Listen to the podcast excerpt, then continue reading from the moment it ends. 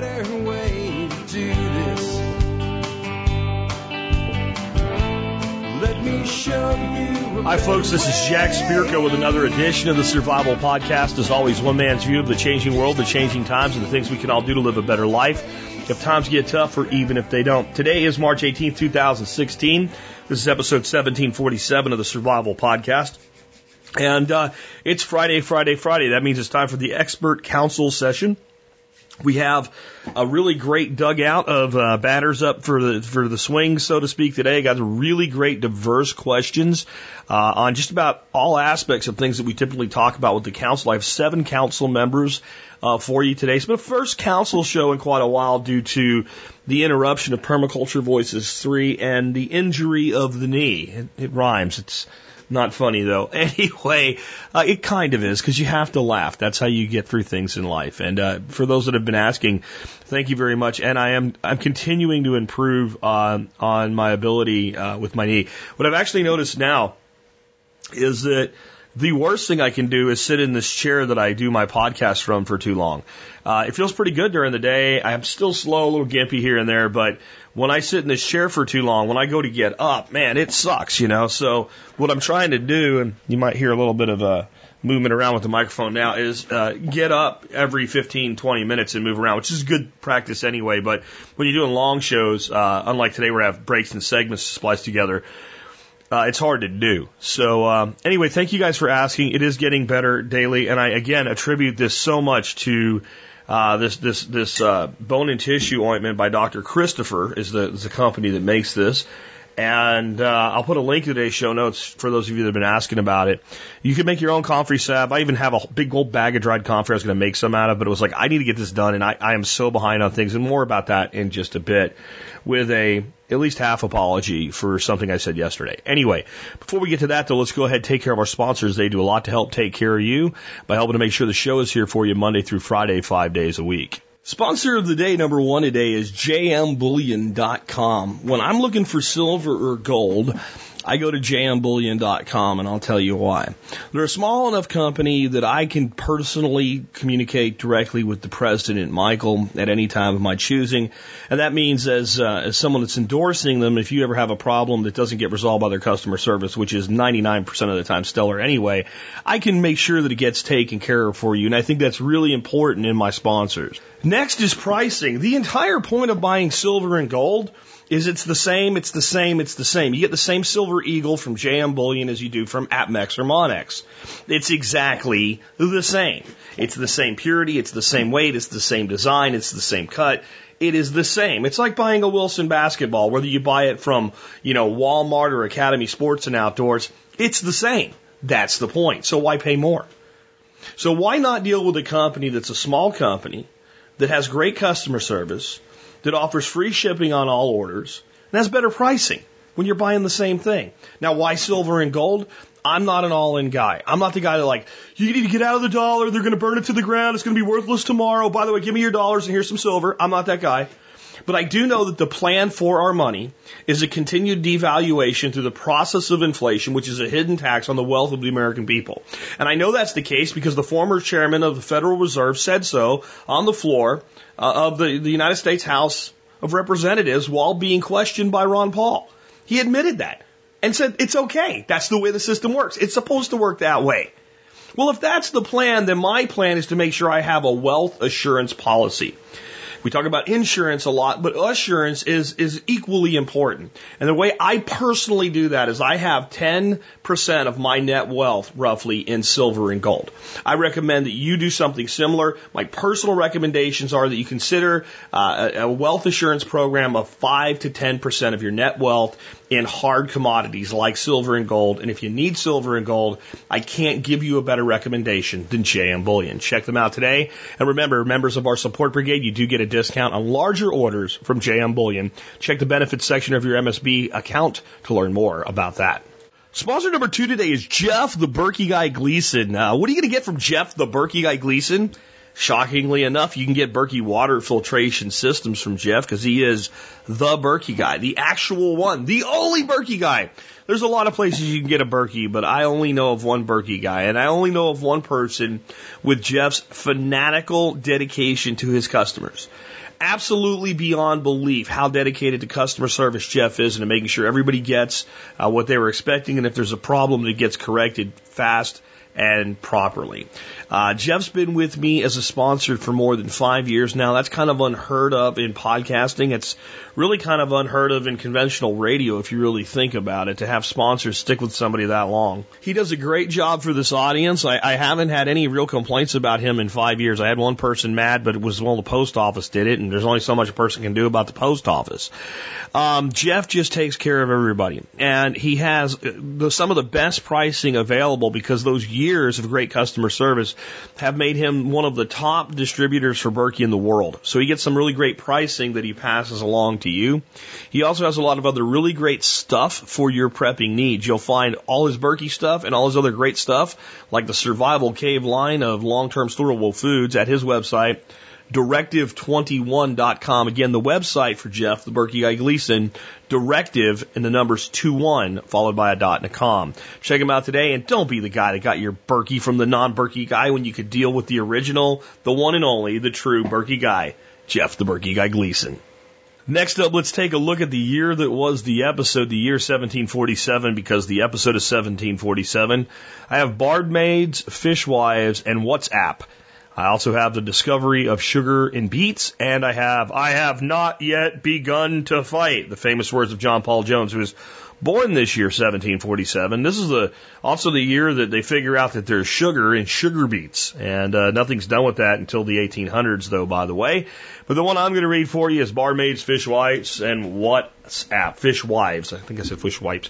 Barmaids, Fishwives, and WhatsApp. Knowledge is power, and women are in a position to gather that power, otherwise known as intelligence in the spy business. The women of Virginia gather intelligence information while working as barmaids and tavern managers. In fact, mid-level wives and widows have a stranglehold on the tavern business in the British colonies. In Holland, women are running the fish markets. Officially, men join the guilds, but the fishmonger buy the fishmonger licenses and run the auctions but their wives run the shops, conduct the sales, and listen carefully. Women have a wider view of what is happening in business and in politics than their husbands do. Women have no official power, yet they know everyone, hear everything, and when they get upset, they know how to make their feelings known. Political demonstrations and tax riots are plaguing Amsterdam this year, and they will continue into next year, all organized by women. These women complain like fishwives. Oh, yeah. My Take by Alex Shrug. Today we have smartphones to coordinate our riots. Um, I mean peaceful protests. When governments fear a popular revolt, the first thing they do is shut down the phone and internet access. Recently, in December 2015, a Brazilian judge shut down WhatsApp Messenger to protect civil rights of Brazilian citizens. What a guy. WhatsApp is a smartphone application that allows texting between users while circumventing the phone company's texting charges. This is legal, but it still torques off the phone company. The connection is encrypted, so the judge demanded the user information. When the company refused, the judge ordered a shutdown. The phone company gleefully cut WhatsApp connection. 100,000 users have done nothing wrong, but they lose their texting anyway. They could still make a phone call though, so they called and called and called. The judge ordered an immediate resumption of service. I've implied that WhatsApp is secure, but it's simply secure to knuckleheads. Like Brazilian judges and Iranian government busybodies. Skype was once secure, but after Microsoft bought the company, they started monitoring Skype connections for the protection of its users.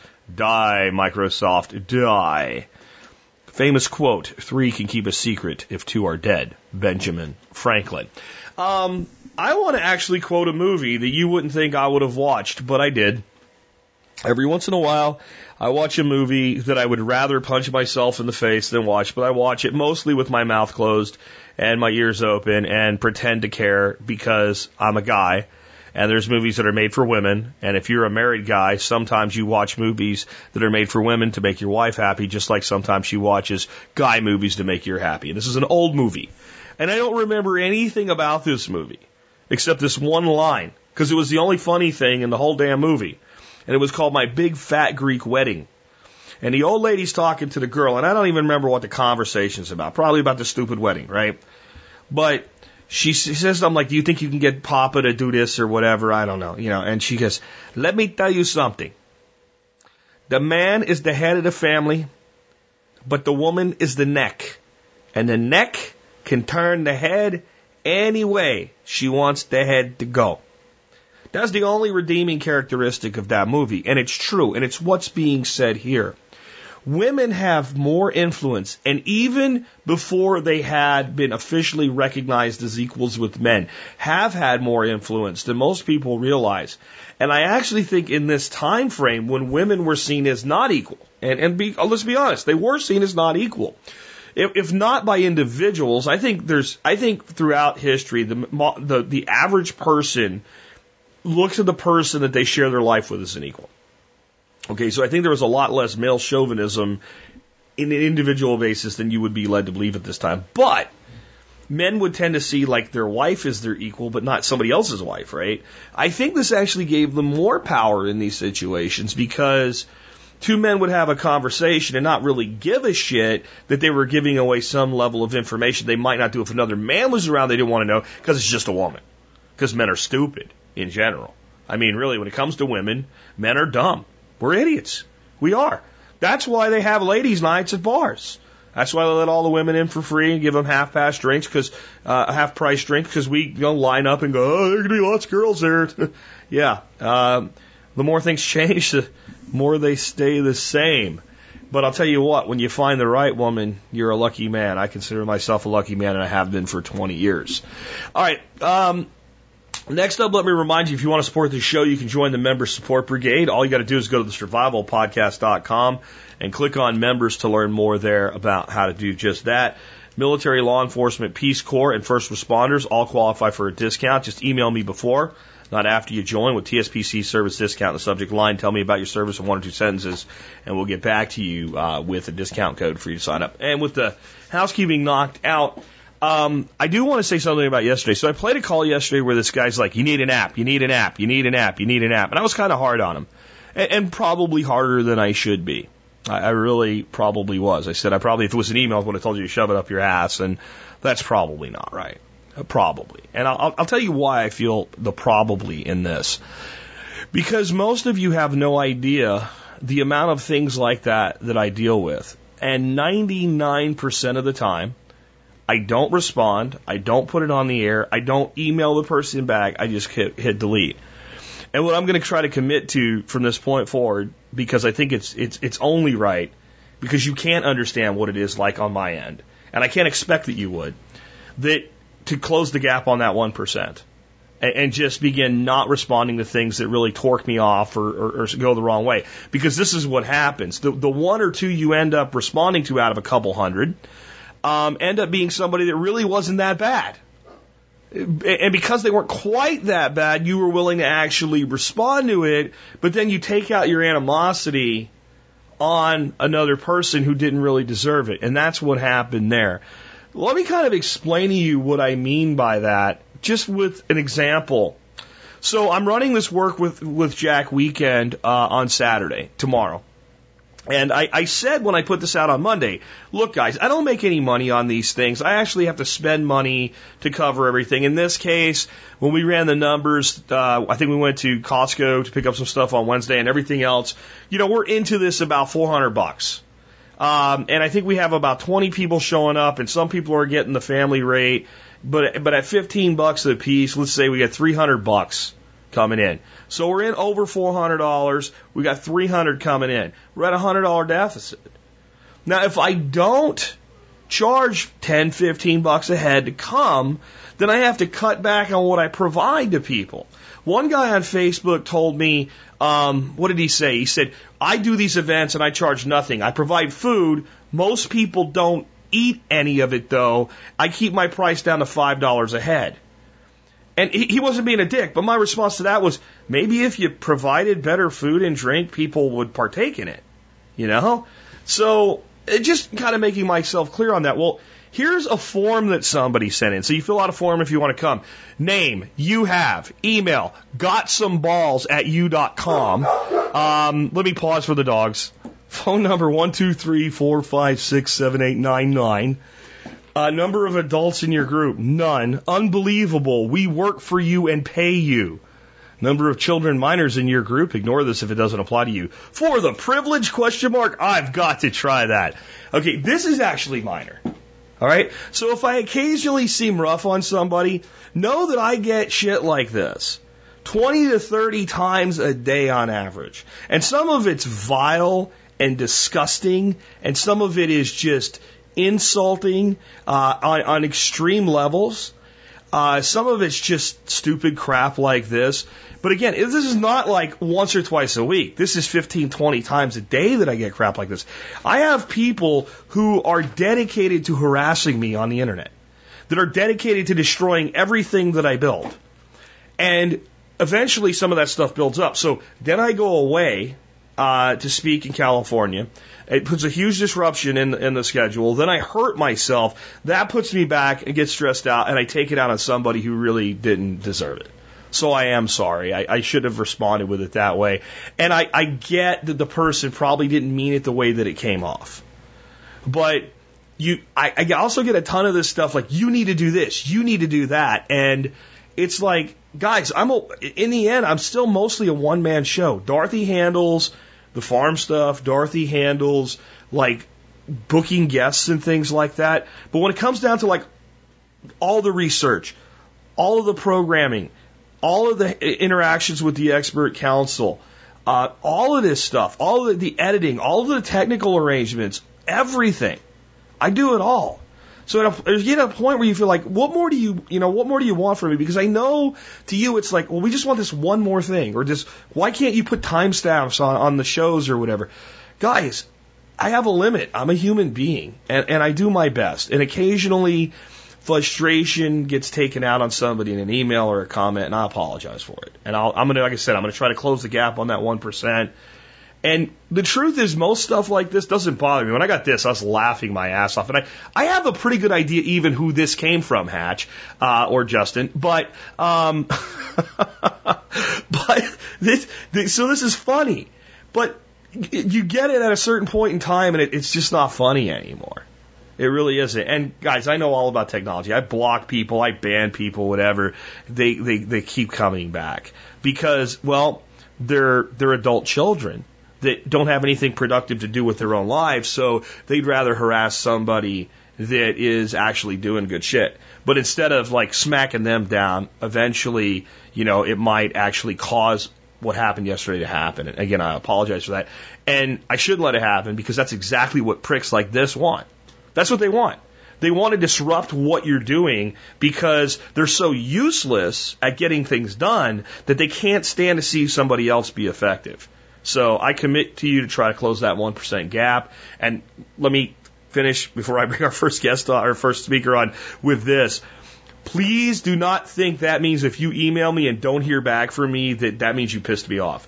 I cannot answer all emails. I try to answer a lot of emails, but even people I know well, especially that I answer usually, a lot of times I just don't have time to answer that. I figure you guys know. So just because they said that, does, don't don't think that means if you don't get an answer from me that uh, I was upset. First question today is for expert council member Darby Simpson. I'm leading off with it because he said, please get this one up quick. These people need some help in what they're dealing with. Um, the question is basically in a traditional organic orchard, what is the best way to begin grazing livestock in the aisles of the trees, specifically without damaging irrigation because you have pipes in the ground? With that, hey Darby, how would we handle that? I know you're not an orchard guy, but you are a livestock guy, and I'm sure you have some ideas of how to deal with this issue.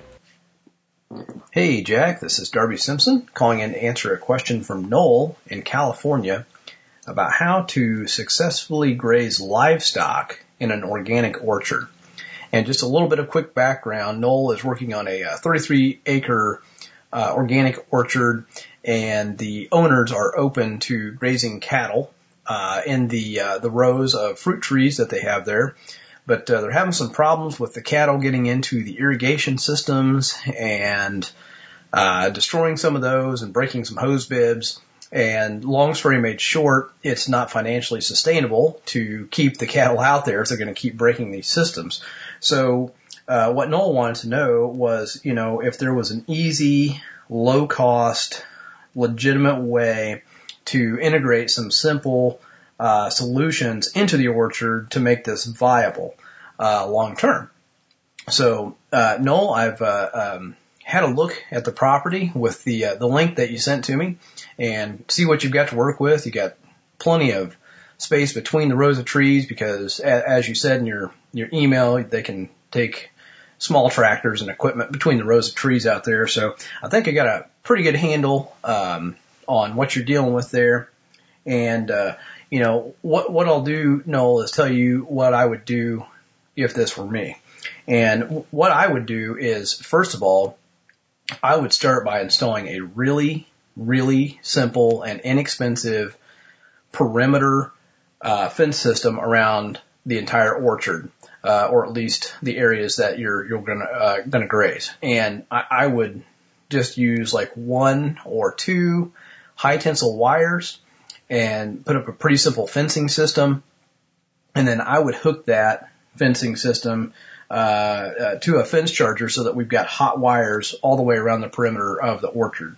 Uh, and I, I like using Kencove brand fence chargers. Uh, Stafix is another good brand you could look at. But anyway, uh, what you want to do is get those wires hot.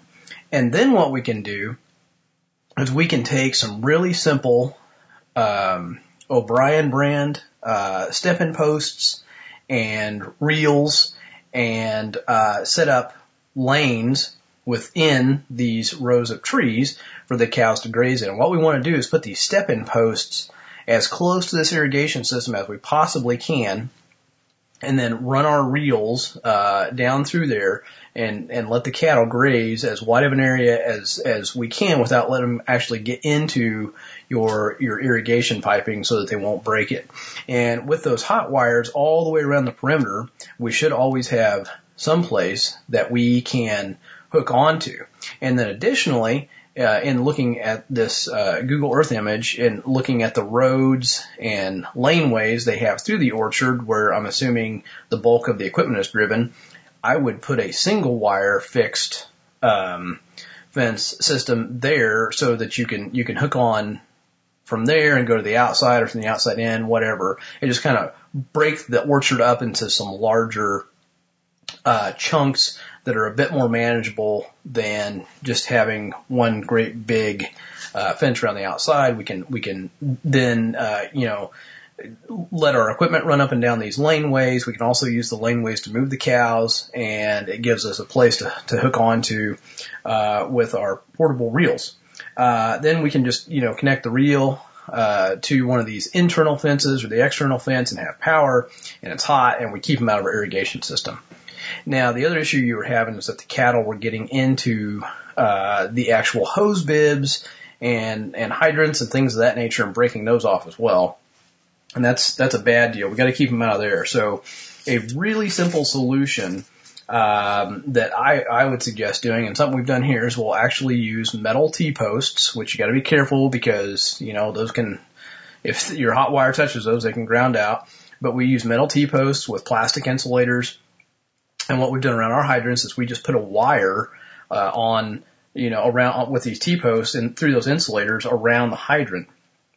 And what you could do is actually just have this be standalone, uh, so that that wire is not hot all the time, and that anytime the cows are going to be near that, we've got our reel running by it, hopefully close enough to it that we can just take another set of jumpers and jumper from our reel over to this, you know, little section of wire that might only be, you know, three, four, five, six feet long so that that is now hot around your uh, hose bibs.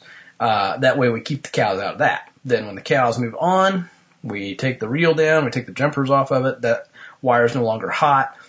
Yes, it's going to be a little bit more difficult for the workers to get in there um, with that wire up. Uh, but honestly, not that bad. You could also make that wire so it slips on and off personally, I just like having that wire around it at all times, and then I can make it hot as I need to. Um, so that's that's kind of how I would handle the logistics. Uh, we could even take this a step further, Noel, um, by using some really simple cutout switches, so that we can turn banks of fencing on and off uh, within the orchard. Uh, we could do some single wire gates, just using high tensile wire and a simple gate handle. We can uh, make it so that those gates are hot or not hot.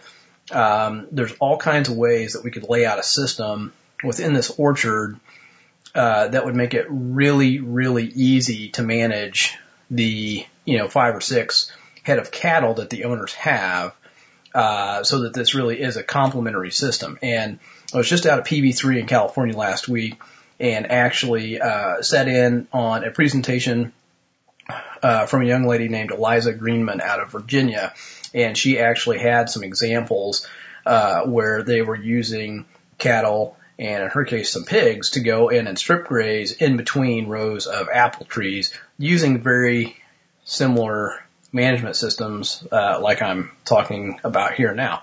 So they're pretty easy to install, pretty inexpensive, and the main thing is they're going to keep the cows from breaking stuff because breaking stuff is expensive and then we don't have our irrigation system to water your trees and you know that's the main thing. So we've got to make sure that the main thing remains the main thing and uh, keep those cows out of there. So those are really my thoughts on how I would go about this and I know that's a lot to take in. Um, I'll, I'll include a link to a blog article on, on my website that you can read about the step-in posts and reels that'll kind of give you an idea and you can maybe do some image searches online to you know, just get a, a better understanding of what it is I'm talking about here and show that to the owners of the orchard and see what they think. Um, it, you know, it'd be pretty quick and simple to, to lay something out on paper if you want to go that route. Uh, just get in touch with me and I'll be happy to, uh, help you guys out. Anyway, Noel, I hope that kind of answers your question. Um, I think you can go back to the owners and tell them that yes, there is a simple, inexpensive solution to make this all doable. So thanks for sending in your question, man. I really appreciate it. Enjoyed answering it. Uh, for the rest of you, to learn more about me, you can go out to darbysimpson.com and read all of the free blog articles that are out there, like the one I just mentioned. And we'll have a link to that one in particular in today's show notes. Um, and uh, if you're interested in going further, I do offer one-on-one consulting. Uh, if you're a TSP MSB member, you do get a 10% discount on that. But it is a one-on-one consultation session that is tailored to you, to your farm, to what it is that you want to make happen. So check that out if you'd like. Uh, also, I want to mention we're going to be doing a workshop at our farm in June. It's going to take place on June 9th and 10th, which is a Friday and Saturday. And this is really going to be focused on homesteading uh, from the aspect of producing and butchering your own poultry, pork, and rabbit. And um, I'm really excited about doing this workshop. I think we've got a lot of value in it. Uh, just to give you an idea of what's going to be included, will be roughly eight hours of instructional time in the classroom and about eight hours of instructional time on the farm where we're actually butchering these animals. We'll be eating the hog for dinner one night. Um, we're going to show you how to do everything. Um, Patrick Rorman from MT Knives is going to be here to do a knife sharpening class, and he's actually going to be a guest instructor uh, with the uh, the poultry butchering that we, we're doing. You're also going to get a a printed and bound book with all of the presentations you see in the classroom printed out for you to take home. You can take notes in that, lots of photographs, and uh, good how-to information. Uh, the two-day event also includes three meals per day. That's all local, organic, uh, custom prepared food using all of our meats. And of course, you get to hang out with a bunch of like-minded people. Um, we have a barter blanket session. I mentioned Patrick Norman's going to be here. Rob Kaiser from Deliberate Living Systems is going to be here.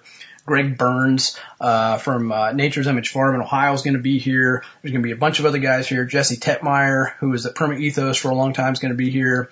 So go on out to my website, darbysimpson.com, and click on the link that says uh, our, you know, on our, our next on-farm workshop up at the top. There's a general information page and there's a link to the itinerary for the weekend. The cost, guys, is only 375 bucks for the whole weekend, or you can get a couple's discount for 725 if you're interested. Go out there and check it out. I hope to meet many of you here. We'll have a great time. It'll be just packed full of value. I guarantee you'll walk away happy and uh, really enjoy yourself. If you get any questions, shoot me an email. Jack, as always, thanks so much for having me on. Everyone have a great weekend and take care. Okay, great, simple, uh, easy solution. It's pretty much kind of what I was thinking with using the uh, the fence reels, uh, tape, electrotape, uh, but the the complete picture is something I wouldn't have come up with. So I'm not a cattle guy. So thanks to Darby on that. I do have a link to an article that Darby provided on that product for you in today's show notes as well. Next up, we have a question for Doc Bones, and this is on how you pick a primary care physician, specifically when you want a physician who is open to not just throwing drugs at everything. And, and to me, this is a very big survival topic because you know, if your health is so critical to your, your long-term survival and your, and th- thriving as well. Additionally, I think a big issue here is so many Americans are so medicated. And I believe that there's more deaths from properly prescribed medication and properly used medication in, in our country than are from guns, for all the people that are freaked out about guns. Uh, and I believe the numbers back that up. And I believe this is because doctors have gotten to a point of a patient comes in, we write a prescription, we send them on their way. That that's become the go-to for most doctors today. And it, it's it's a product of many things. I won't get deep into it because I don't think it's just the doctor's fault or just the drug company's fault. I think it's also to a degree the patient's fault because the patients have bought into the marketing. Go to the doctor, you get a drug, you get better, right? Or you get fixed, or you get maintained. And that's exactly what the drug companies want. But we have accepted that. So, doc, if we're looking for somebody who will work with us versus just medicate us, and we need someone that you know fits as a primary care physician on our insurance. How do we find that? How do we go about doing that? Hey, this is Joe Alton, MD, also known as Dr. Bones of www.doomandbloom.net, where you'll find close to 800 articles on medical preparedness for any disaster. And by the way, the co-author of the Survival Medicine Handbook. This week's question comes from Mr. S. Hicks, who asks, I watch my parents and friends take too many meds and have no idea of the consequences or interactions. I do not currently have a primary care physician, but probably should. I just had a colonoscopy. I'm trying to do the things I think are necessary, but keep getting pushback because I don't have a primary care doctor. Do I need one? Perhaps that should have been my question. If so, I really want one that's in tune with me. I live in the North Dallas area. Are there resources that can help me find a PCP without a drugs first policy? I'm not interested in statins or blood pressure meds, etc., unless they are really needed, and I do not trust the current guidelines. At the moment, my health is good. I'm 59. My blood pressure is 128 over 78. Well, that's a good one. Uh, not sure about the cholesterol. I am six feet tall, 200 pounds, get plenty of exercise, eat reasonably well. Otherwise, I'm fine. I've never been sick. But I am 59. Are there websites I can use to find a PCP I'll like? What other criteria should I use? Or do I just pick someone not too bad and take his advice as I see fit and ignore the rest? Thanks. Mr. Hicks, at your extreme advanced age, I'm older than you by the way, you should have a relationship with a healthcare provider. But finding a doctor that's in tune with your mindset is a challenge and you might have to kiss a few frogs before you find a prince. I couldn't find a directory for natural leaning conventional doctors in your area, but there's at least one naturopath in Grapevine, Texas, not too far from you. You might consider scheduling a visit to interview them and see if their philosophy matches with yours. You might also consider visits to interview primary care doctors in your area. You can honestly state your viewpoint on drugs in general and statins in particular to them and see if they have an alternative plan that would work for you. Each doctor is different, and if you stood 10 of them in a lineup and asked them the same question, you could reasonably expect 10 different answers. Although medicine's steeped in science, the practice of it is really more of an art. If they don't have time to answer your questions, move on. Whenever you're given a recommendation by a doctor to go on a certain drug, you should ask questions. Here's some of mine from my article on doomandbloom.net called Questions You Should Ask Your Doctor. Doctor, why did you decide to put me on that medicine? What kinds of medical problems will I avoid if I take this medicine? Doctor, what kind of side effects can this medicine cause? For example, some blood pressure pills can decrease your sex drive. Doctor, is there a natural alternative to the medicine I'm prescribing? You might have to depend on natural products one day, so why not try it now and see if it really works? If you want to check it out yourself, just Google natural remedies for whatever condition you want to research. Doctor, would you be willing to monitor me if I decide to try a natural alternative? Don't be surprised if your doctor balks at this, but ask him what's the harm of trying it for a few weeks. Doctor, would my condition improve if I changed my diet or lifestyle? Back when I was delivering babies at 3 a.m., my diet consisted of whatever was in the vending machines. I got a little chunky and my blood pressure went up. When I got my weight down, it went back to normal. Doctor, will this new medicine change the way my other medicines work or their effectiveness? A lot of people have more than one medical condition and see more than one doctor. Those doctors don't always realize that you're already on drugs that could interact with the one he or she wants to put you on. Doctor, this test you want me to take, what are the things you're looking for?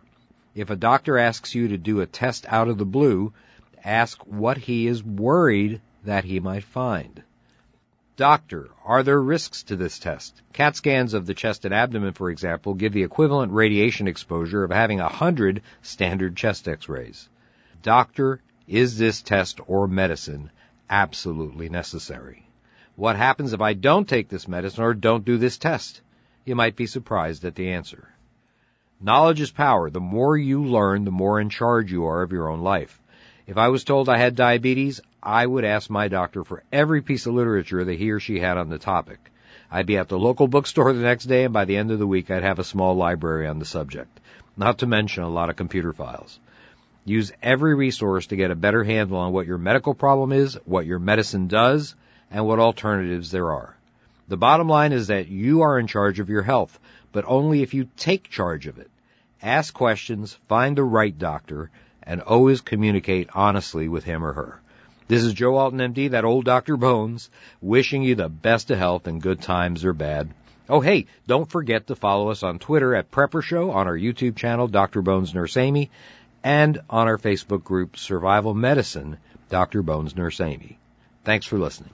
Joe does such a good job. It's it's not often that I have things to add to what he said, but I do have a question to add that I think, uh, unless I haven't read his article, I do have a link to it set up for you. But I just listened to what he said while I found the link and put it in the show notes. Unless maybe it was there and he just omitted it from the audio response. Uh, doctor, how long do you expect that I'll be taking this medication? Because sometimes the answer is like a week or two or, you know, 30 days or something like that.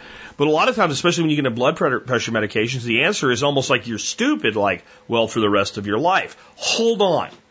If you're going to put a chemical in my body for the rest of my life, we're going to discuss it a lot more deeply than if you're giving it to me for two weeks to get over a condition. And I'm going to think much harder about whether or not I take your advice. So that would be one. The other thing, and, and Doc really covered it with tests and things like that, but he didn't cover one of the outcomes that, that I've actually seen happen from this. We want to test you for condition XYZ. Okay. Is that life threatening? Oh, no, no, no. Uh, if I do have this, what makes you think I have this condition? These symptoms would indicate that maybe you have this problem. Uh, okay, if I do have this problem, what's the treatment for it? A course of antibiotics for 14 days. Really? And, and these are not like like super duper badass antibiotics that have to be monitored. Like this is like a normal antibiotic course. Yeah, yeah. Why don't we just treat it and see if the symptoms go away? Or why don't we? Is there another? Is there an alternative to treating it that way? Like, will it just go away on its own? What have you? What happens if I do nothing? All this stuff Doc Bone said, but especially with like my father-in-law, where they want to run complex tests on a, on a man in his 80s, his late 80s with dementia. You want to try to shove him in a CAT scanner. Well, what are you going to do if you find something? What are you going to do if you find something? Well, we'll know. Okay, well, then we don't need to do that. Just think before you act. The white coat of a doctor is designed to convey authority. But like any authority figure, a doctor has as much authority as you grant them. And to me, if you want authority to guide me in my life, you don't get it because you have a degree. You don't get it because you have a title. You don't get it because you have a position. You get it because you earn my trust. That's my thoughts on dealing with doctors in general, not just a primary care physician. I can hear the wailings of the anti-science people now. Now listen, if I have, uh, you show me a, a, an x-ray and I got a tumor in my lung or something, we're talking very seriously about treatment options now. Okay, but a lot of the other stuff, all these maintenance medications people are on, those medications exist more to put profits into the coffers of the drug company than to take care of patients. The belief in our society today is so sick, twisted, and demented from the pharmaceutical companies that they believe that their their way forward is to get every American on some drug that they take for their entire life. That is the stated goal of the pharmaceutical companies. And I got a I got a response to them for that. Not me, bitches. Not me. Let's uh, let's uh, get another one here. This question is for Steven Harris on building a solar dehydrator and a couple different options for that. Steve, We want to dehydrate things using the sun. How shall we proceed? Hi, this is Steve Harris calling in to answer your question. I have an email here from Robert and he says, Hi Steve, I'm looking to build a solar dehydrator. That's good.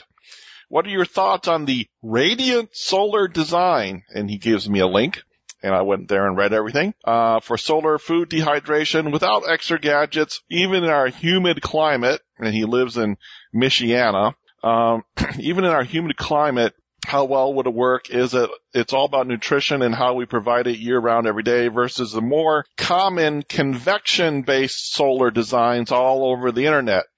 If radiate, radiate heat forms, the heat transfer is more efficient and then convective, uh, would this be a better design choice? Um, I like the idea of the radiant design for its proposed efficiencies and at certain times of the year and for saving uh, food storage space in the winter. Maintaining efficiency and preserving nutrient density of our dehydrated food is important to us, so overheating is a concern. Also, when I think dehydrating and drying stuff out isn't the wind moving air the best desiccator. Uh, no. Uh, take everything with convection and radiant heat and everything else and just throw it out the window. Uh, I looked at everything. I've done solar food dehydrating. I've done tremendous amounts of solar ovens and all the radiate solar dehydrator is, it's a solar oven with a black reflector, which is a bunch of BS, uh, trying to bounce more heat into it. So the convection solar, solar design, what they do is they take a solar oven and they basically put holes in the bottom and they put holes in the top and they let the air flow through the solar oven and then up into dehydration trays. This, um, well, building solar ovens. How do you get an oven to 450 degrees? One, you have reflectors. Two, you have zero air leaks.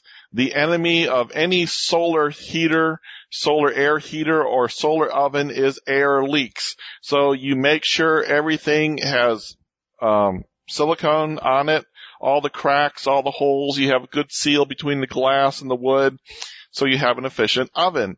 What they're doing is they're putting holes in the darn solar oven so the whole hot air flows up and use that as a dehydrator.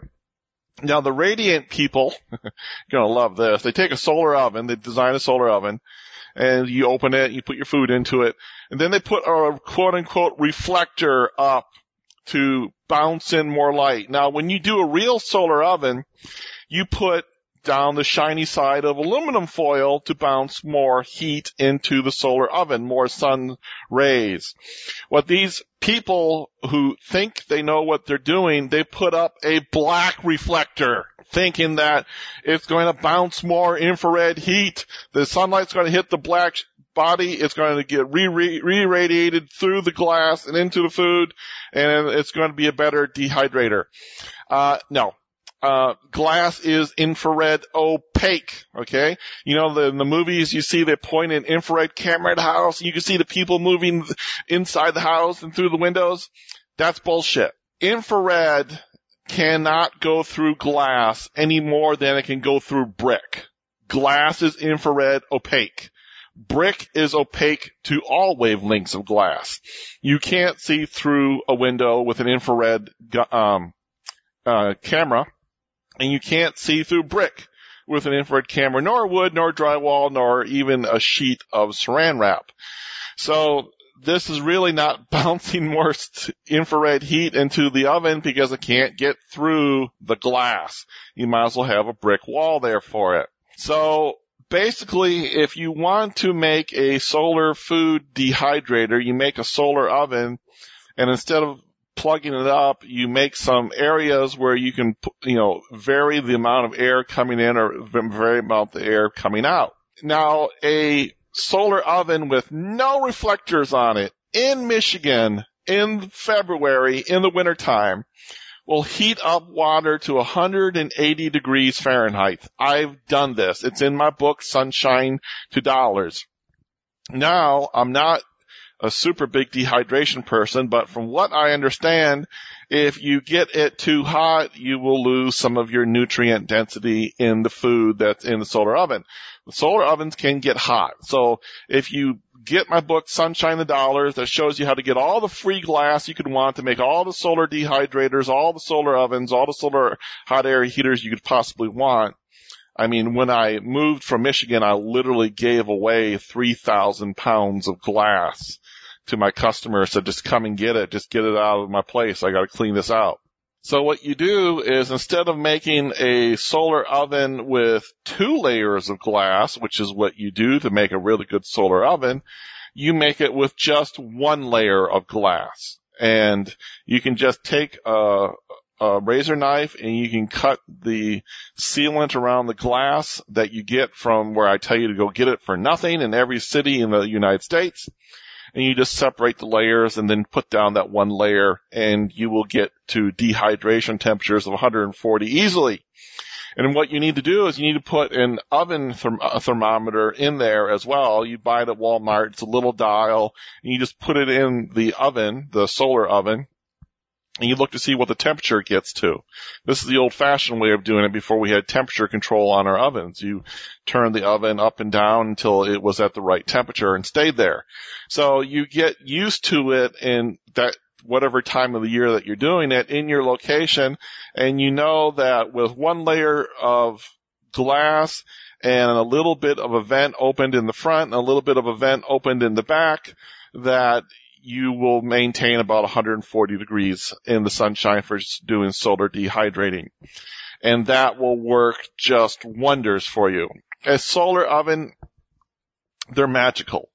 I mean, you put them out and you put some bread into it and you come back three hours later and it's done. And the solar oven won't overbake your bread. And it's just perfect. You can do stews in a solar oven. You can do dehydration in a solar oven. If you build a solar oven like I show, you just might be able to like put a couple of pennies, lift up the lid and put a couple of pennies between the lid and where it seals. And that little air gap will prevent it from getting above 140 40 degrees. The most important thing is even if you do make a, um, convective solar oven dehydrator like the ones on the internet where the air comes in the bottom, goes through the solar heater, then goes through the trays and everything else, you can still get too hot. I mean, if you're in Arizona in the summertime, that whole thing will be too hot. Heck, if you take a cardboard box in Arizona in the summertime and you put it out in the sunshine, you put your food into it, it will dehydrate your food, I guarantee it. So you're going to have to get used to what works in your area at what time of the year and put a thermometer in there and look at it and watch it and get to know how to do it. But I'm serious, guys.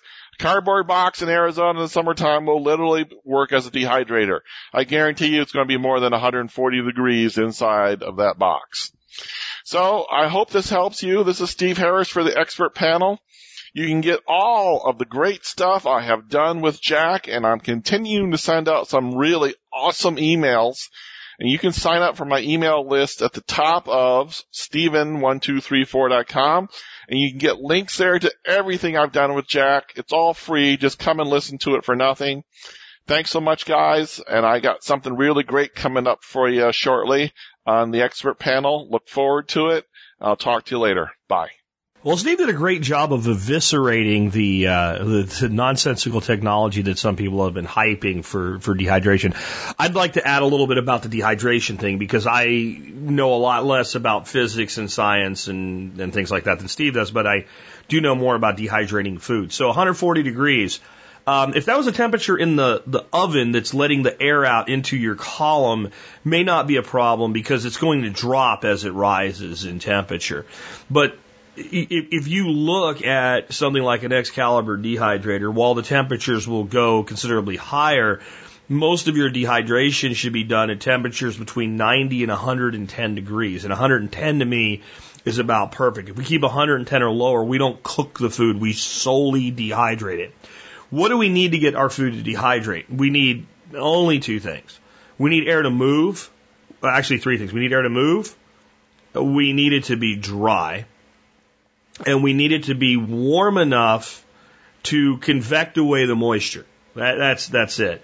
So we need it warm enough, and it, so what we really need is it needs to be warmer than the ambient temperature. So if it's 90 degrees, 90 degree air is not going to work because it's going to sit. It's going to be stagnant. So we need it to be at least 100 degrees. You have 90 degree air and 100 degree air. The 100 degree air goes up. All right. So in any dehydrator that you build that uses solar energy, all you really need is air that is warmer than the ambient going in the bottom and getting to a temperature of at least 90 degrees in your total temperature. And move that air across that food and it will take moisture with it and it will dehydrate it. Assuming you keep that air dry. And if you use warm moving air, you end up with dry air. Now, can you do that in February in Michigan? I don't know. I don't know. And, and this is why I think solar dehydrators are great for dehydrating large amounts of food. Okay, and I think that's what they're for. I think if you want to dehydrate, you know, um, a couple pounds of carrots or something like that, get an Excalibur. They're very low draw. They don't use much energy and they work beautifully. And the motor in them is guaranteed for life. If you ever actually burn up the motor in an Excalibur dehydrator, you unscrew it and you tell the company and they send you a brand new motor and you screw it in. I mean, it's so easy, even I can do it. It doesn't take any kind of electrical engineering degree or anything to be like. So I'm a big fan of that. I'm also a big fan, like, so if you're trying to do something in February with dehydration in the north, you're probably doing meat. Build a smokehouse and use an offset smoking system and if you're pushing smoke through something using fire to generate smoke and you're pushing warm smoke through a cold smokehouse, so warm smoke in a cold smokehouse, 100, 110, 115, 120 degrees, maybe even a little warmer, um, guess what? It's dry. It's bone dry. So that's the other side of that too. Like don't be married to the concept of dehydration alone when it comes to curing and storing things. So if it's vegetables, obviously you're probably not going to want to make smoked carrots might be good, but I, I, I don't think so. So consider all the available uh, things. But as Steve kind of inferred, certain things you want to do in certain climates need to be done at certain times of the year, right? So how do I grow strawberries in Flint, Michigan in January? Uh, you either have a greenhouse or you don't. Right? That's seasonally and locally, that type of thing, right? So let's go ahead and take another one. And I'll put a link to, uh, the solar, the, the, uh, the, uh, I'm sorry, the, uh, Excalibur dehydrator that I personally use in the show notes today as well, and links from the expert council section. Get ready to be made hungry because I have a question for Chef Keith Snow. It says, uh, can you give us some good ideas, recipes for spring and summer soups, specifically stuff that tastes great at lower serving temperatures? I love soup, but soup in Georgia in summers not so much. I like soups too, Darby. Or Darby, I'm sorry, Keith. What's up with uh, making some different uh, soups and some stuff that maybe we're not serving at like piping hot temperatures so that we can enjoy soups in the spring and summer? Uh, go ahead, Keith. Hey, it's Chef Keith Snow from HarvestEating.com. Want to answer a question about making some soups that are not so hot um, to enjoy when the temperatures start to rise, particularly down in Georgia. And this is where this question originates from a Georgia listener that doesn't want to be eating, you know, cream-based soups in the middle of July when it's hot. So here's what you want to do. You want to make tomato water soup with grilled shrimp and sliced avocado. Really delicious and it can be served. The shrimp come off the grill. They're a little bit warm, but you drop them into this um, tomato water, as we'll talk about. It looks cool. It tastes incredible. And it's probably something you've never seen. So let's get right into it. First thing you need to do is find some really ripe tomatoes. Whether you grew them or you get them at the farmer's market, plum tomatoes work great for this, and so do beefsteak tomatoes. Does not really matter. They just need to be good and ripe. Not soft though. Then you need to get some water boiling on the stove. Also, a big um, bowl of ice water next to the stove. So now you're going to take a paring knife, core the tomatoes, then at the very bottom of the tomato, just slice. It doesn't need to be very deep, a little X. So slice the tomato one way, turn it, and slice through the slice you just made a little X. That's going to help with peeling. Drop all the tomatoes at once into the boiling water, and make sure you have enough boiling water. That way, it's not going to uh, stop boiling when you put all those tomatoes in there. So you know, gallon and a half or so um, maybe two gallons. Put it in there for about 30 seconds and use a slotted spoon. Transfer the tomatoes quickly into the ice water bath. Move them around. That will stop the cooking process and it'll also enable you to peel them quite easily. Just the skins will come right off. Toss those skins into your compost pile or give them to your pigs. You're ready to move on to the next step. That is, taking the tomatoes, giving them a quick chop, like slice them one or two times, throw them into either a Vitamix, a regular blender, a food processor, and you want to um, buzz those around. That way they lose any of the shape that they have, and it turns into a foamy kind of. It's not going to look great. Just a big uh, crushed up tomato situation. Then you pour that into a clean sauce pot and you take one garlic clove, peel it, and just smash it. You're not looking to mince it up or anything like that. Peel it, smash it, throw that in there, and take one green onion, um, and it needs to be very, very clean because those things can contain a lot of sand, and you will ruin this recipe if you don't um, clean that green onion. So submerge it in some cold water with your fingers, make sure it's clean, and then just take that. Does not need to be uh, again chopped up in any specific way. Just take the end off and maybe cut it one, once or twice. So you have that the crushed tomatoes, one smashed clove of garlic, and one nice clean green onion. Put those into a pot. Bring that up to a boil. Let it boil for about two minutes. Stir it around, and then turn off the heat. Let it cool down. In the meantime, excuse me. In the meantime, you're going to take a strainer and you're going to put the strainer over a bowl and then in the strainer you're going to put about five layers of cheesecloth. Now this stuff is not expensive, so don't try and um, pinch pennies here because this is a critical step. You want to make sure that this tomato mixture is poured through the cheesecloth and you do not want it to spill um, into the bowl because then it's not going to be very clear. So be very careful. Line your um, your colander with the cheesecloth and then ladle the tomato mixture into it, and uh, it will drain through. And what comes out the bottom is tomato water, and it'll have it'll be very clear, but it'll it'll have a slight color to it. Um, but it's not going to be like red like most people would expect. It's going to be very clear. Now, that this mixture, you just take it out of there and you want to, or take the strainer away. You want to taste it and season it up with some good sea salt, maybe a Himalayan pink salt if you have that, um, Celtic salt, whatever, just not iodized salt. So you want it to have a very basic layer of seasoning. You do not want this taste, it's not supposed to taste like a salty broth, but enough seasoning, and I'm just saying salt, no pepper. Uh, put a little at a time in there until it starts to taste like tomatoes, and that's what the salt will do. Help it taste more like tomato. Once you have that, let's say you're going to serve four people, you put a ladle full in four bowls, and then you're going to take some good shrimp, and I like wild caught. And if they can come from America, even better. Do not waste your time making this dish with pond raised shrimp from overseas, because that stuff is uh, on the no bueno list, in my opinion. So you take your good shrimp, olive oil, cilantro, salt, pepper, and lime juice. Let those things marinate about 30 minutes, and then either um, sear them on a cast iron skillet or put them on a nice hot charcoal grill. You know, a minute or two on each side. they should have some nice grill marks in them. And then each bowl gets maybe, I don't know, two shrimp, depending upon how big they are. Two shrimp right into the tomato water, and then take a nice, um, perfectly ripe avocado, slice it, put a slice or two in there. You can garnish the whole thing with um, just a little bit of um, oregano, not oregano, what am I thinking? Uh, cilantro, and then just a teeny squeeze of fresh lime juice. And there you have something that is very clean, flavorful, um, bright tasting, not cloying. It's not going to be um, on your tongue with cream like a lot of those heavy soups are. You'll find it very refreshing. And uh, it's pretty much room temperature. The, the shrimp may be a little warm depending upon how quickly you eat them after grilling them. But all in all, it's a great hot or even uh, warm weather soup. So I hope you give that one a try and that you'll enjoy that. If anybody has any questions about it, they can just shoot me an email, keith at harvesteating.com. I'm happy to coach you through that. And um, that's a fun recipe.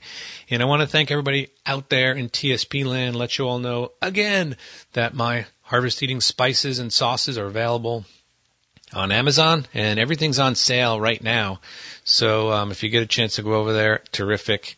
And uh, that that stuff is shipped directly from Amazon, so we don't ship it.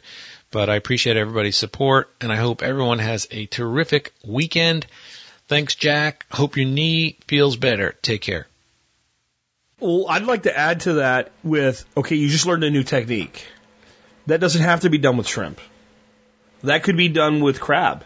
That would be fantastic with some good, like, you know, blue crab, uh, de- you know, obviously deshelled and the meat separated out or something like that. That sounds like it would be good with scallops to me. And then on the original question, see, my wife's like this all the time. I don't want to eat soup in the summer because it's too hot. Well, like the, the cream soups and stuff like that, I get, but like, you know, chicken soup and stuff.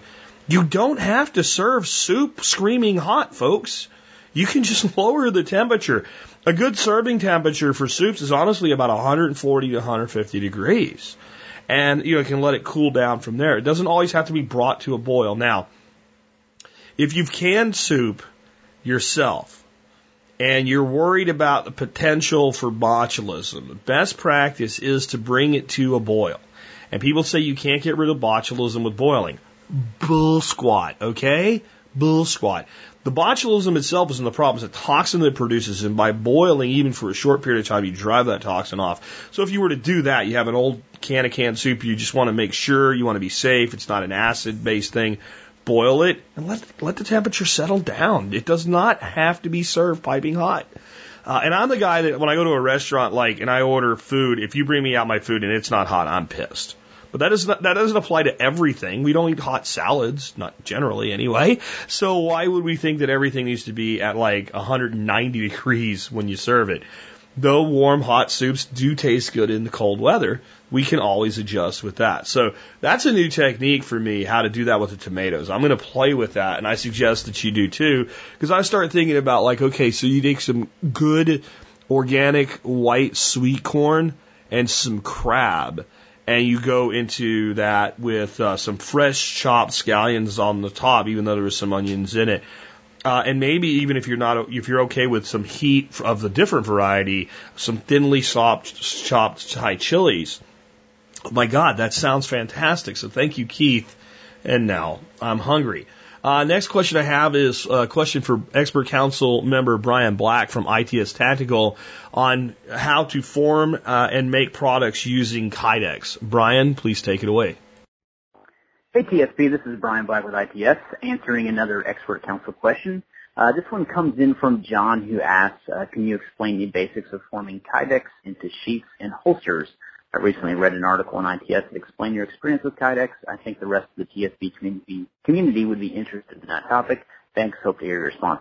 Well, John, thanks for the question. Um, first off, that actually wasn't my article. That was one by a contributor I have worked around Kydex before, but I'm honestly not super familiar with it, but I will absolutely attempt to explain the process to you. So, uh, for those of you that don't know about Kydex, it kind of worked its way into the tactical market um, in the early 2000s, in my opinion. That's kind of when it became more prevalent, and people started using it for knife sheaths and holsters and things like that. Um, it is a it is an interesting material. It it's used in a lot of different industries, from things like uh, seat backs and aircraft in the aircraft industry and truck fenders and um, man, there's a whole lot of things uh, that it's used for. But as of late, it's been used for things like knife sheaths and firearm holsters. And one of the reasons is because it's uh, it can get it can be flexible when it's heated. So the premise behind this is it's a stiff. Um, I think it's called like a polyvinyl chloride acrylic composite or something like that. So um, when you heat it, it, you can mold it into different shapes and sizes and things like that, which is why it's become great for holsters and knives and things like that because you can make your own sheaths and holsters out of it. Um, so, you know, as I was mentioning, it you know it uh, it becomes flexible under heat, and there's a there's a time value that you have to actually form it uh, before it cools off and actually hardens back up again. So um, people have used things in the past like a heat gun or even sacrifice little toaster ovens or even traditional ovens to heat those. But the problem with those kind of devices is that the heat can be uneven and you won't get a, a consistent mold with things like that. So a lot of uh, Kydex makers now are resorting to heat presses like t-shirt presses because you can actually control the temperature. So you can dial those up to a specific temperature, uh, press it down like you'd be pressing a uh, transfer decal onto a t-shirt, and then once that heat is achieved, it's got an it's got a good all over heat, and you can mold it um, to the specific holster or or knife sheath. So Um, and people do that now. Um, there's pretty elaborate vacuum forming presses, uh, whereas when I first kind of got into it, and if you look at that article on ITS, which I'll make sure Jack gets a hold of so you can link it in, but in that article it talked about using foam and then you basically press those foam sheets under pressure on top of that formed kydex around what you were you were making and that's how you would do it. But now you know there's pretty elaborate vacuum formers where you run a you know an air line or a gas line to them and you can actually vacuum form it which basically presses the kydex even closer to the material or the device you're you're molding so um, a lot of makers resort to using blue guns, uh, which are like the trainer guns to actually form around for holsters and things like that. But there's still a lot of prep work you have to do to those. You can't just get them and attempt to make a, a perfect holster out of them. So um, there are definitely there's definitely uh, an art and a skill to to kydex making. So hopefully that gives you kind of an idea of the process behind it. But I would check out some websites like knifekits.com and uh, I think kydexpro.com is a, a forum that you can check out as well. So hopefully that'll uh, put you in the right direction. So thanks for the question and keep them coming. Uh, remember to check out ITS for your daily dose of skill sets and resources to help explore your world and prevail against all threats. www.itstactical.com. Thanks again, TSP. Good stuff from Brian. I've got a link to that article that was mentioned as well in the show notes today for you over at ITS Tactical, which is just an awesome blog. If you guys are not readers of ITS Tactical, you should be. Brian has really worked hard to turn to turn ITS Tactical into a just a world class website, and uh, I'm really uh, grateful to have Brian as a friend. And it's it's been awesome to watch him build uh, that site from from an idea into something amazing over the last seven years. So kudos to Brian on that. Next up, I have kind of a just a primer on natural beekeeping and getting started with the new year right uh, from Michael Jordan. So Michael Jordan, the Bee Whisperer. It's that time of year where we have new bees coming in, packages, things like that, and uh, people want to do things in the most natural way possible. So, uh, what have you got for us on that today? Hello, and thank you for all your questions on the TSP. I am Michael Jordan, the bee whisperer of a bee friendly company, taking your questions on bees, apiary management, and mead making. Yes, it's that time for bees, catching swarms, feeding colonies, and hive treatments. I'm getting questions on natural methods to start off the new year, with questions of using essential oils and plants on treating bees for better health. What are the best feeds that I can make for them? What plants are needed for the bees and how can I use them? Our Department of Agriculture puts out a newsletter every year that it's time to treat your bees. Then it lists chemicals that are used for treatments. Now, this is mostly for large and commercial pollination companies coming back from spring runs. We all know that more than 82% of all the almonds in the world are grown in California, and we ship over 4 million beehives there to pollinate the trees.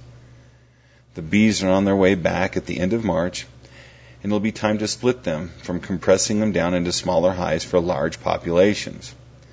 Also, feral hives and some of the poorly managed hives will start swarming, letting the bees fly out into the wild to find new homes and feed. Bees flying every place and looking for food and homes Beeks are feeding existing colonies to start out the new year, and also feeding their newly established packages and nucs that they're receiving to have good outgrowth and starts. But here's the question I usually get Why? I get this all the time, and the question usually begins Well, bees have been around forever, so why do we even need to do any of it? Now that we've moved the bees from the Mediterranean belt where they're intended to live, we've ta- we have to take care of them. Uh, they're not to be every place in the world, but we've put them there. So we need to take care of them if we have them, and that's the long and short of it. So let's start out with feeding bees. Bees need lots of nectar to build comb and to stay energized. Heavy sugar mixes are used to make this happen. The sugar mixes are made of high density sugars bought at stores and then blended down with water or even some other chemicals for treatment.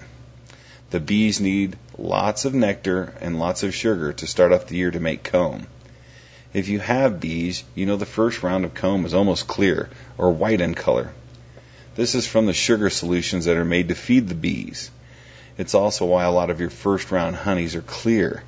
If you do not believe me, add some red or food blue food coloring to your feed and see what the comb turns out to be and the honey that they start making. So let's go ahead and make a treatment bee feed for early spring until late summer. I was given this recipe from Gunther Hauk of Biodynamic Beekeeping from Spikenard Farms. This man taught me biodynamic beekeeping, and this mix is for a one quart jar. So, in a ceramic or stainless steel pot, don't use aluminum or Teflon, bring two cups of good water to boil. Well or spring water is the best. Take off the stove and do the following adding two tablespoons of each chamomile, yarrow, stinging nettle, and peppermint. Now, this could be substituted with essential oils, and this would be almost like adding four drops of each to this mix. The next, you're going to add one and a quarter teaspoons of each sage, hyssop, thyme, lemon balm, and echinacea. Now, all the above can be substituted with essential oils, and in this group, it's a two drop mix of each. Now, I told you you can use essential oils for this, but the real deal is always better in my mind. Let all this steep for about seven minutes and then strain through a good fine cloth. Add a cup of cold water and let it cool down until it's about lukewarm. Add one cup of good honey. This is about a half a pound of honey and I think it's always best to add wildflower honey for the diversity of nectar. Stir this well. And this will be a good treatment feed for your bees and to get them going, almost like a natural nectar flow that they're getting out in the wild. If the tea sits for days and is not taken by the bees, then either they really didn't eat it or the tea has turned sour. Now, this does happen in warm weather, just like sun tea does sitting on your home front porch. You have to remove it and you have to clean it. Now you can use the same steps that I listed above for package and nuc installs, but I would add three pounds of honey and two cups of white powdered sugar to the mix. I try to keep away from processed sugars, but let's face it, I do not want to starve my bees and I want to help them survive. So the more complex sugars is what I'm looking for. This tea mix will treat your bees from dysentery, giving them mass immunity growth and also help them on the path of great comb growth. Now let's move on to some treatments. Most keepers, commercial beekeepers that is, are pumping in chemicals to stop mites, hive beetles, wax moth, and other pests that will enter a hive. The most used is vaporized oleic acid for treating and eradicating hive pests like mites and wax moth. Now, if you want to use oleic acid, go for it. It works wonders and is being used in European countries now for about 20 years, tackling varroa mites and killing them off. You can get great info on how to use oleic acid from scientificbeekeeping.com. Folic and oleic acids are great treatments but where do they really come from? Well, shredding up rhubarb leaves and spinach leaves and placing them on the bottom of the hive is the same as gassing the bees with sprayers. Rhubarb leaves have the highest concentrates of oleic acid, and when placed in the bottom board of a hive near the front doors, has been found to repel mites. Stinging nettles has high concentrates of folic acid. And using a wine bottle like a rolling pin, you can activate it and place a good handful of it on the tops of the frames under the inner cover. Now I say use wine bottle and gloves because stinging nettles is nasty stuff, but works well on repelling pests. Both do not hurt the bees, and the bees will start moving it out over time. Best to leave it in the start of the year for a month and then remove it, placing once more at the end of the year. Now I've put the Bayer Company to the test makers of oleic and folic acid, to see if I'm right. You can find that report now on their web pages that says yes, it does repel mites and other pests, but their chemicals work best on killing the pests. So that's a little win for us holistic beeks that want to push the boundaries against the man. There are even other things out there that repel and build immunities for the bees. Paul Stamets recently received a, a you know breakthrough discovery that has the potential to change the healing and fighting off the mites with fungi power. Now I'm not sure how to pronounce it because I am not a, a mushroom guy, but Metarhizium anisopliae is a dead is deadly to varroa mites, and it's a type of fungi. Paul has found that this fungi has been been eating by the bees and building their immune systems and kills off Varroa destructor, one of the largest mites that kills our bees. People like Phil Chandler, the barefoot beekeeper, and Lauren Huff, breeder of the Minnesota hygienic bee and one of my mentors, are using earth bottom hives with this type of mushroom growing in the bottom to help the bees. The bees are eating it, digesting it, and it's fighting off Varroa destructor and building their immune system. So, from feeding the bees to mass treatments can be found in nature. As many said, all things are made for a purpose of life working together in harmony. I want you to think about that. That sometimes there's things out there that are just supposed to be working together. Work together with your bees and be kind to them.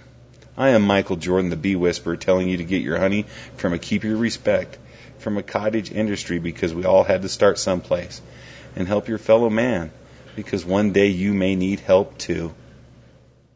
All right, guys, and we'll wrap up with that today. I'll have a whole new lineup of expert council members for you on next week's show. Uh, we'll be hearing from folks like Erica Strauss and uh, Geoff Lawton next week, who we didn't hear from today. Uh, hopefully, Michael Asula Prezi on homeschooling and some other cool stuff. Uh, remember now, I split the expert council shows in half, running half a council every other Friday. That way, we actually have shows that are, you know, reasonable time length, and we can get them wrapped up on Friday and published for you before 2 p.m. so you can listen to them on your afternoon commute home. With that, I want to wrap today's show up with a song uh, that I love, and I think a lot of people really love this song. Uh, it comes from one of the uh, the four Beatles, uh, John Lennon. The song is "Imagine." It is a absolutely beautiful song, and while some of the political connotations may not be something that everybody tends to agree with, it seems like everybody still loves this song because I think it calls upon us to actually imagine something better than we have. And I believe that if you're going to get better than what you have, you have to start out with the ability to envision it. And that's what I'd like you to kind of take through your weekend this week. Imagine a better life than you have, because that is the first step to building it. And with that, this has been Jack Spirko with another edition of the Survival Podcast, helping you figure out how to live that better life if times get tough, or even if they don't.